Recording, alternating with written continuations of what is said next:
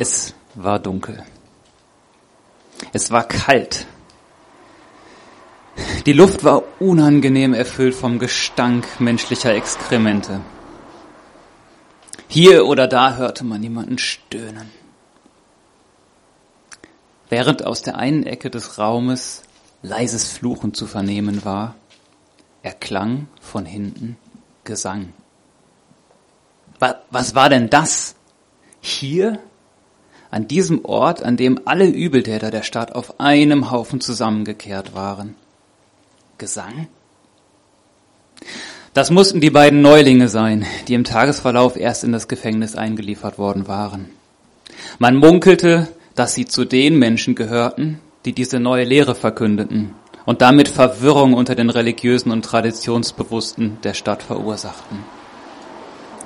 Und tatsächlich, dort saßen die beiden, im innersten Gefängnis, die Füße befestigt im Block.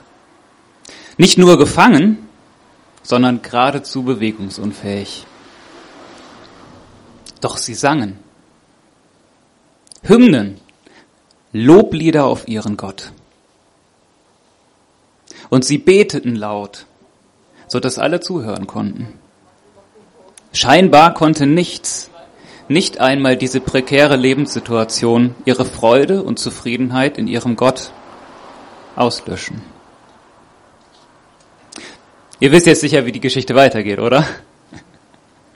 Um Mitternacht beginnt alles zu wackeln. Ein Erdbeben erschüttert das Gefängnis von Philippi und sorgt dafür, dass jeder Gefangene so frei ist, dass er fliehen kann. Der Kerkermeister wacht aus dem Schlaf auf, sieht, dass die Gefängnistüren geöffnet sind, nimmt sein Schwert und will sich das Leben nehmen. Paulus, einer von den zwei sonderbaren Gefangenen, ruft laut, Halt! Tu dir nichts! Wir sind alle hier. Der Kerkermeister sorgt für Licht, fällt zitternd auf die Knie, fragt die beiden nach dem Weg zur Errettung und entscheidet sich, nach ausführlichen Gesprächen, zusammen mit allen, die seinem Haus angehörten, für ein neues Leben im Vertrauen auf Jesus. Seine Freude über die Lebenswende ist unübersehbar und der ganze Tag ist ein fröhliches Fest. Na nu, sollte heute nicht das vierte Kapitel vom Philipperbrief dran sein. ja, das ist auch so. Und wir wollen uns natürlich gleich den Text anschauen. Aber irgendwie kam mir bei der Vorbereitung dieser Gedanke, diese Verbindung. Der Kerkermeister, er war sicher einer der ersten Menschen, die in Philippi zum Glauben an Jesus kamen. Jetzt, vermutlich Jahre später, schreibt derselbe Mann, der ihnen diese gute Nachricht des Evangeliums nach Philippi gebracht hat, einen Brief. Hallo und hereinspaziert. Wieder aus dem Gefängnis oder als Gefangener, diesmal in Rom, um sich vor dem Kaiser zu verantworten. Und ich kann mir irgendwie gut vorstellen, dass der Kerkermeister auch zuhörte, als der Brief in Philippi gelesen wurde. Und vielleicht erinnerte sich zurück ähm, an diese Situation damals, an zwei Männer, die ihn mit ihrer Freude und ihrem inneren Frieden so beeindruckt hatten, dass er unbedingt diesen Jesus kennenlernen wollte, der die Männer dazu befähigte. Vielleicht habt ihr diese Situation einfach mal mit im Hinterkopf, während wir das Kapitel 4 jetzt einfach mal zusammen lesen und uns anschauen. Also wenn ihr eine Bibel habt, schlagt bitte auf Philippa Kapitel 4.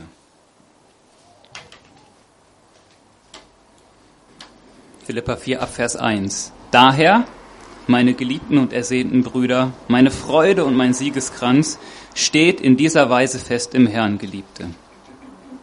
Die Evodia ermahne ich und die Sintyche ermahne ich, dieselbe Gesinnung zu haben im Herrn.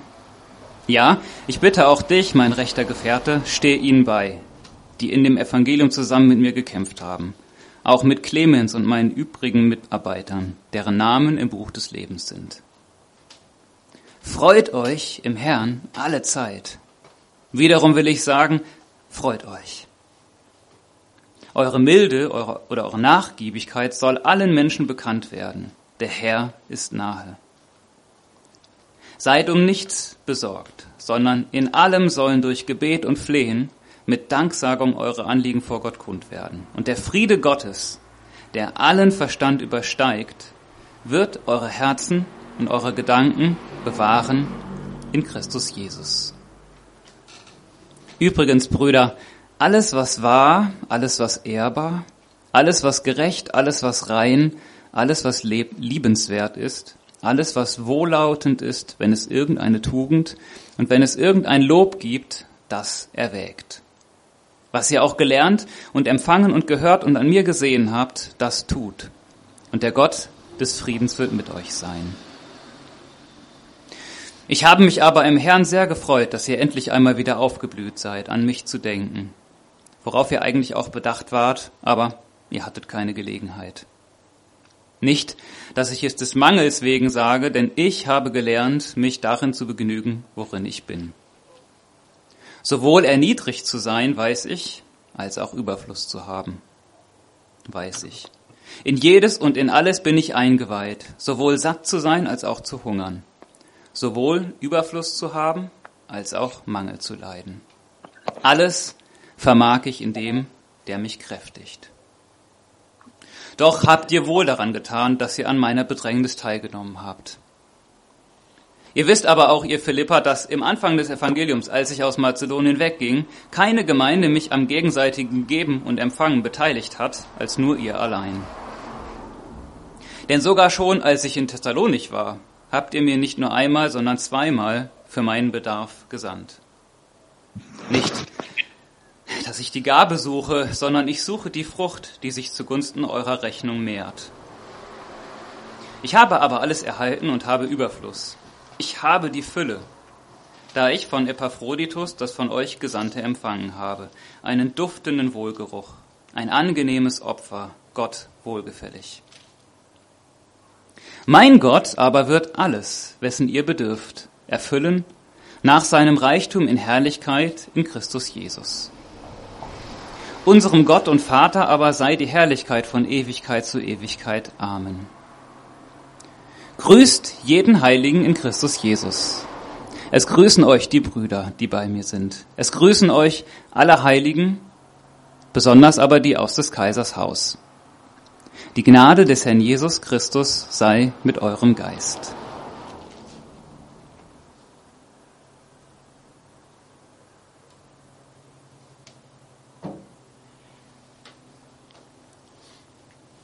Muss euch ehrlich sagen, dass die Vorbereitung für diese Predigt für mich tatsächlich ziemlich umkämpft war. Also, das lag zum einen daran, dass es mir zwischendurch gesundheitlich nicht gut ging, zum anderen, weil mich das selber so anspricht.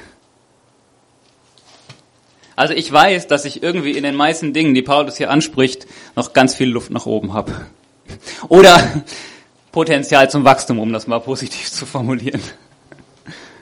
Und ich kann mir vorstellen, dass euch das genauso geht. Und ich wünsche mir, dass wir heute gemeinsam durch Gottes Wort neu uns ermutigen lassen, dass wir alles in Christus haben. Ich will mit euch heute vier Bereiche durchgehen oder vier Punkte und ich habe die wie folgt genannt. Ich hoffe, ihr könnt es lesen, ist ein bisschen dunkel. Freude in Christus, Friede in Christus, Zufriedenheit in Christus und erfüllte Bedürfnisse in Christus. Und natürlich werden wir uns nicht alle 23 Verse im Detail anschauen, das wäre ein bisschen zu viel, sondern vielleicht manches nur für den Zusammenhang dazuziehen. Bevor wir mit dem ersten Bereich starten, will ich euch gerne auf zwei Begriffe aufmerksam machen.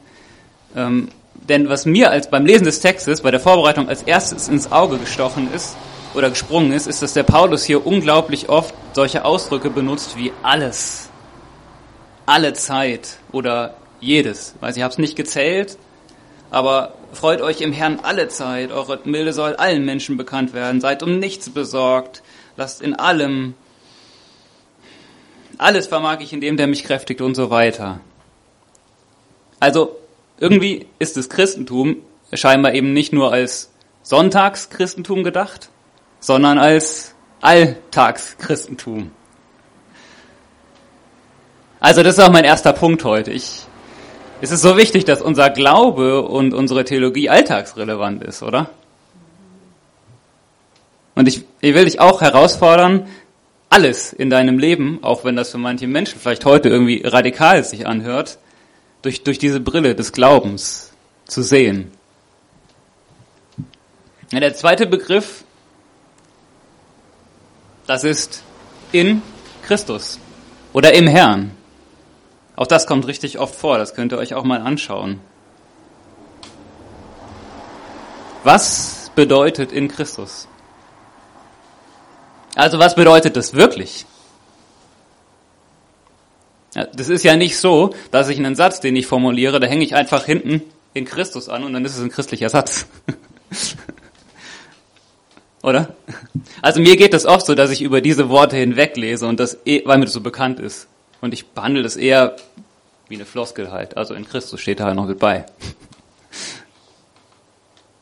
Aber da steckt ja was dahinter. Also das ist ja essentiell in unserer Theologie. Also, was, was bedeutet in Christus? Ich meine, oft bedeutet es einfach durch Christus oder in der Beziehung zu Christus. An vielen Stellen kann man das so verstehen, ja. Das, was wir in Christus haben, das können wir in unserer, in der Beziehung zu Jesus Christus so erleben. Und Manchmal scheint mir sogar, dass man den Bogen noch größer spannen kann oder muss. Aber dazu vielleicht später mehr.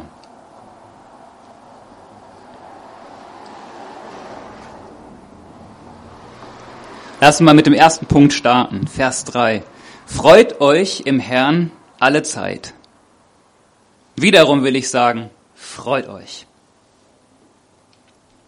Also Paulus hat in diesem Brief ja schon richtig, richtig viel über Freude geredet. Also vielleicht erinnert euch an die Predigt von Jochen, Kapitel 3, der hat auch über Freude gesprochen. Und irgendwie ist es doch spannend. Egal, wie meine Lebensumstände sind, in Christus habe ich immer einen Grund zur Freude. Steile Behauptung, oder? Also wirklich? Hier steht auf jeden Fall dieses alle Zeit. Also zu jeder Zeit, in jeder Situation, unabhängig von den Umständen. Freunde, ich wünsche mir mehr davon in meinem Alltag. Also, wenn ich am Montagmorgen überhaupt keinen Bock habe auf die Arbeit oder die Schule, die Schüler sind jetzt alle nicht mehr da, aber Studenten gibt's ja noch, dann darf ich mich in Christus freuen. Also ich, ich freue mich darüber, dass ich nicht alleine durch den langweiligen oder anstrengenden Alltag gehen da muss. Dass ich in einer Beziehung lebe, die nie endet und durch nichts unterbrochen wird. Oder wenn ich bei allem Elend dieser Welt und vor lauter schlechter Nachrichten schon bald depressiv werde, dann darf ich mich in Christus freuen. Also ich, ich freue mich darüber, dass Gott in Christus für alle offenbar gemacht hat, dass er die Menschen liebt. Also, und auch wenn ich vieles nicht verstehe, brauche ich nicht an Gottes Liebe zu zweifeln, denn die ist mir sicher. In Christus. Also ihr könnt sicherlich noch viel mehr Beispiele ergänzen, also positive und negative Lebensumstände und das mal in Gedanken weiterspinnen. Und vielleicht versteht ihr jetzt auch besser, warum ich den Text herausfordernd finde. und noch vieles lernen muss. Ne? Aber Paulus hat es so erlebt und hat es auch so vorgelebt und deswegen will er uns zu dieser Sichtweise ermutigen.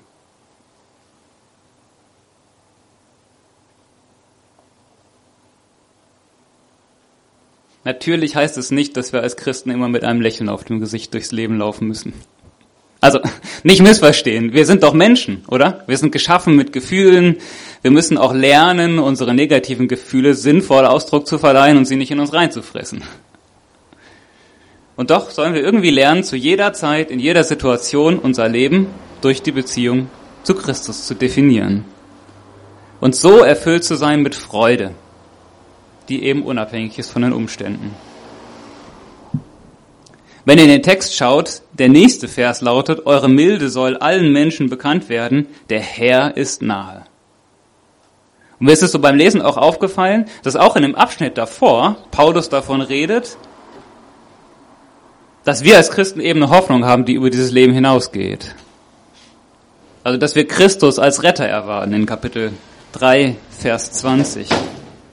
Vielleicht kann man deshalb auch sagen, weil das so in diesem Kontext, in dem Rahmen steht, dass auch einer der Gründe für unsere immerwährende Freude einfach in der Zukunft mit Christus liegt, auf die wir uns freuen. Vorfreude ist schließlich die schönste Freude, oder? Wie man sagt.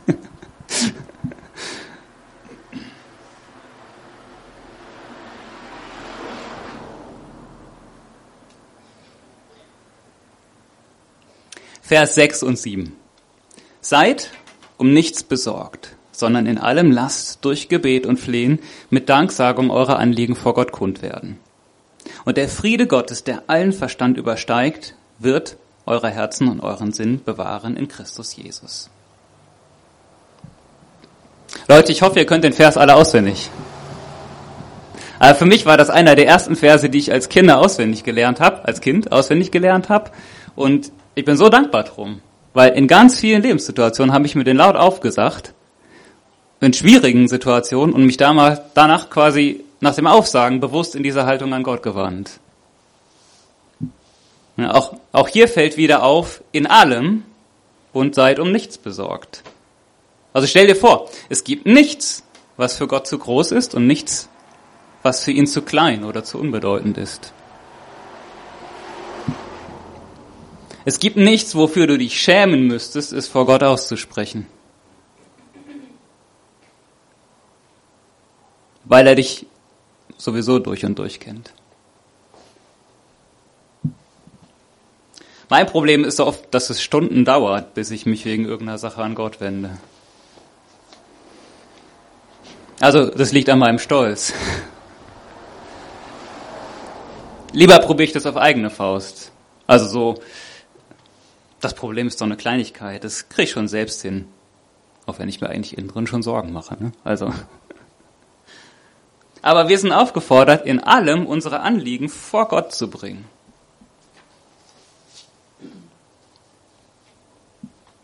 Und wir sollen es mit Danksagung tun. Das ist einer der Gründe, warum ich so dankbar bin, dass ich den Vers auswendig kann, weil damit ich das Danken nicht ver vergesse. Ich habe vor ein paar Monaten mal eine gute Andacht zu dem Vers gehört und der Pastor hat dort gesagt, dass Paulus hier eigentlich das empfiehlt, was heutzutage auch vom Psychologen und Psychotherapeuten empfohlen wird. Also lerne jeden negativen Gedanken in einen positiven zu verwandeln. Da wusste Paulus auch schon. Also wenn du einen Grund zur Sorge hast, bring ihn direkt zu Gott, aber mit Dank weil es, das ändert deine Ausrichtung. Also danke Gott für etwas, was er dir in seinem Wort versprochen hat. Oder danke ihm für die letzte Gebetserhörung, das letzte ermutigende Erlebnis. Oder danke ihm einfach, dass er dich liebt, egal was passiert oder passieren wird wenn du ihm das Anliegen bringst. Und danke ihm dafür, dass du in Christus direkt vor Gott treten kannst, weil nix, nix, nichts, weil nichts zwischen dir und Gott steht. Was ist das für ein Privileg? Muss man einen Schluck trinken. Ihr dürft auch einen Schluck trinken, ist das warm, wenn ihr habt.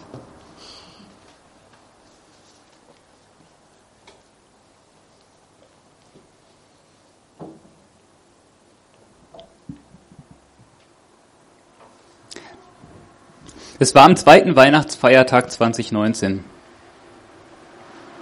Ich hatte am Abend dieses Tages starke Bauchschmerzen gehabt und am Ende haben wir uns entschieden, dass es besser wäre, den Krankenwagen zu rufen.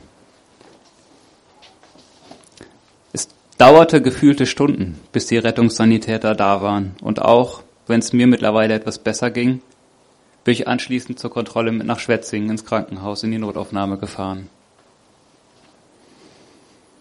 Es war mittlerweile kurz vor Mitternacht und in der Notaufnahme war viel los.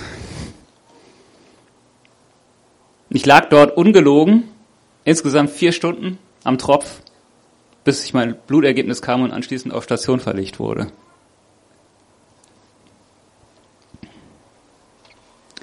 Wenn ich eins in dieser Situation nicht gehabt habe,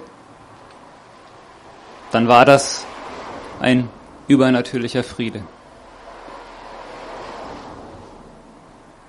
Ich muss euch ehrlich sagen, dass mich das damals in eine tiefe Depression gestürzt hat. Ich habe auch erst nach einigen Monaten verstanden, dass diese Phase des Zweifelns an Gott und alles zu hinterfragen unter anderem durch dieses Erlebnis ausgelöst wurde.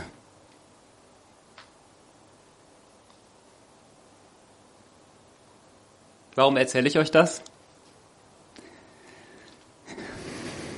Weil ich glaube, dass es gut ist, dass wir uns unserer Erwartungen an Gottes Handeln bewusst werden und am besten auch aufräumen mit dem, was nicht in Gottes Wort steht. Also versteht mich bitte nicht falsch. Ich glaube ganz gewiss, dass man den Frieden Gottes fühlen kann. Also, dass wir erleben können, dass unser Herz und unser Körper wirklich ruhig wird. Dass wir auch Gottes Führung dadurch erleben können, wie wir schon mal sagen, irgendwie wir haben Frieden über eine Sache. Aber ist es das, was hier steht? Hier steht eben nicht, also das meine ich zumindestens, dass, wenn du dein Anliegen zu Gott gebracht hast, dich ein wohliges Gefühl übermannt und du auf einmal in einer anderen Sphäre der Glückseligkeit schwebst. Oder? Was steht hier? Der Friede Gottes, der allen Verstand übersteigt, wird eure Herzen und eure Gedanken bewahren in Christus Jesus. Also ich glaube, dass ich hier stehe und immer noch mit Jesus lebe und irgendwie aus dem Loch rausgekommen bin. Das ist ein Beweis dafür, dass es stimmt, was hier steht. Also auch wenn ich in diesen vier Stunden voller Unruhe war und ähm, auch nach drei Jahren für mich irgendwie immer noch nicht die Frage beantwortet habe, warum habe ich dort Gottes Gegenwart und Frieden nicht gefühlt? Habe ich das nicht richtig zu Gott gebracht? Oder weil ich habe das erwartet, habe ich im Nachhinein gemerkt, weil irgendwie habe ich in christlichen Büchern, in christlichen Berichten gelesen, so dann ist das und das Schlimme passiert und aber in mir drin war der ultimative tiefe Friede. Also versteht mich nicht falsch. Ich glaube, dass man das erleben kann, dass Gott das schenkt, aber es ist nicht das, was hier steht. Ja? Also trotz dieser unbeantworteten Frage hat der Friede Gottes mein Herz und meine Gedanken bewahrt. Christus hält mich fest.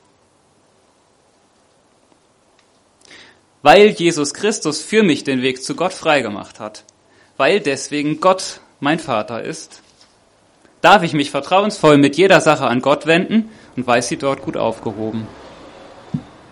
Ich habe die Garantie, dass ich einmal sicher bei Gott ankomme und es nichts mich von Gottes Liebe trennen kann. Und das gilt auch bei allen unbeantworteten Fragen und das verstehe ich hier unter in Christus Jesus. Eure Herzen und eure Gedanken werden bewahrt in Christus Jesus. Das meinte ich am Anfang mit, vielleicht kann man den Bogen sogar noch manchmal weiterspannen. Und die ganze Theologie steckt da drin. Christus hält dich fest. Der Friede Gottes erfülle und bewahre dich, wenn du deine Anliegen zu Gott bringst. Das wünsche ich dir.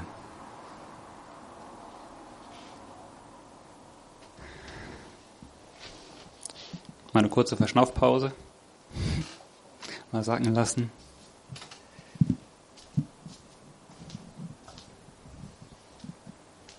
Teil 3, Vers 13.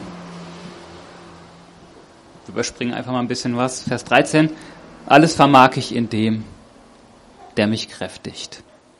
Oder alles kann ich in dem, der mich kräftigt.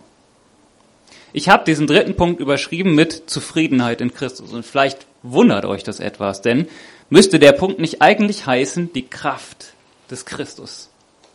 Oder so ähnlich.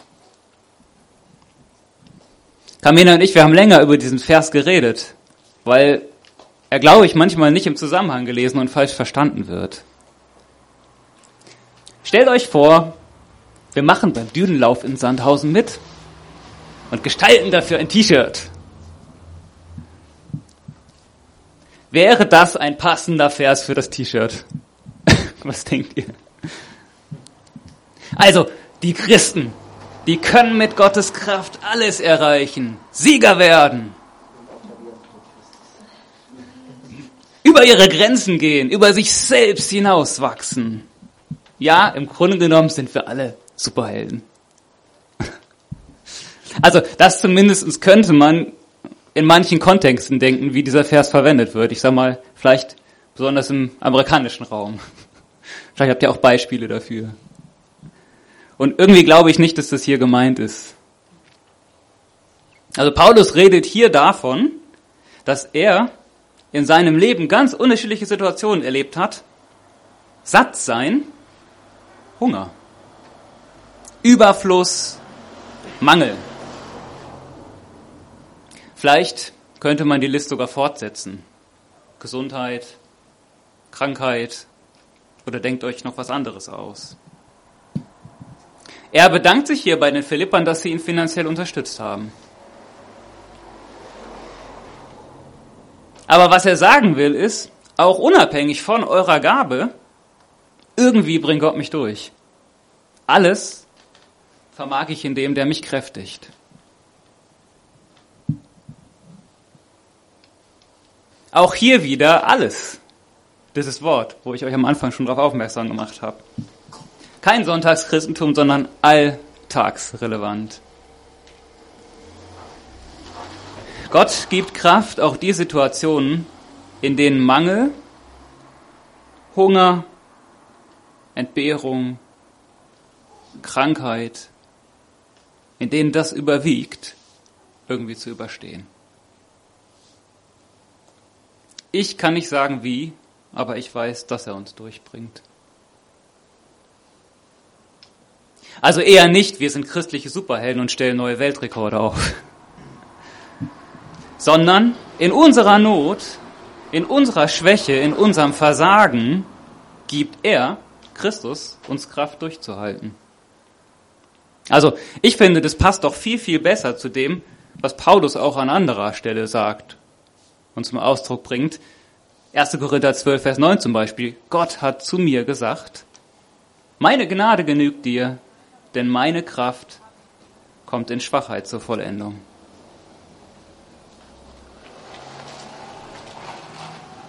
Also, ich habe gelernt, mich darin zu begnügen, worin ich bin. Zufriedenheit in jeder Lebenssituation durch Christus, der mich kräftigt.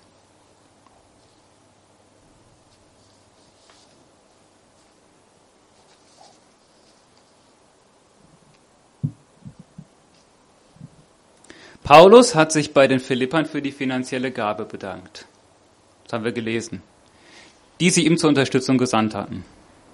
Und als Dankeschön in einer gewissen Hinsicht gibt er ihm diese wunderschöne Zusage, Vers 19, die vielleicht auch eine Art Segenswunsch ist. Philippa 4, Vers 19, Mein Gott aber wird alles, wessen ihr bedürft, erfüllen nach seinem Reichtum in Herrlichkeit in Christus Jesus.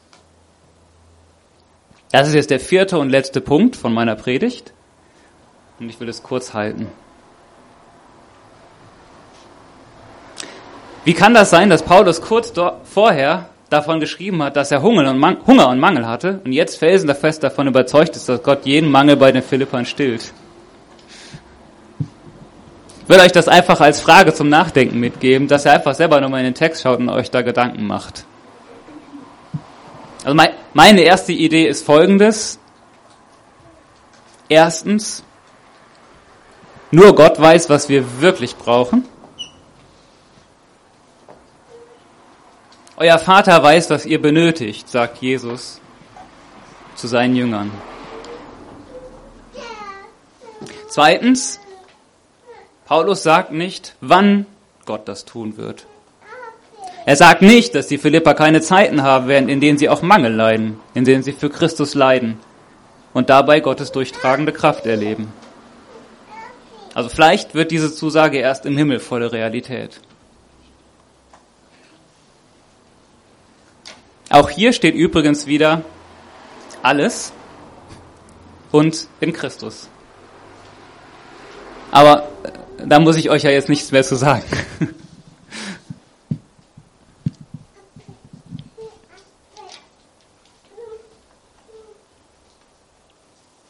Ich will die vier Punkte einfach zum Schluss nochmal zusammenfassen, dass wir es nochmal im Überblick haben. Punkt eins: Freude in Christus. In welchen Lebensbereichen willst du in der nächsten Woche neu entdecken, dass du in Christus tiefe Freude haben kannst? Punkt zwei: Friede in Christus. Bring alles zu Gott mit Danksagung. Christus hält dich fest. Sein Friede wird dich bewahren. Drittens, Zufriedenheit in Christus. Zufrieden in jeder Lebenssituation durch Christus, der mich kräftigt. Und Punkt 4, erfüllte Bedürfnisse in Christus. Gott weiß, was du wirklich brauchst. Er wird es dir zu seiner Zeit geben. Freunde, ich wünsche uns, dass das in unserem Leben mehr Realität wird. Also in einer Zeit, die geprägt ist von Seuchen, Kriegen, Wirtschaftskrisen und wer weiß, was noch auf uns zukommt. Lasst uns daran festhalten, dass unser Leben und unser ganzes Glück allein in Christus liegt. Er segne euch. Amen.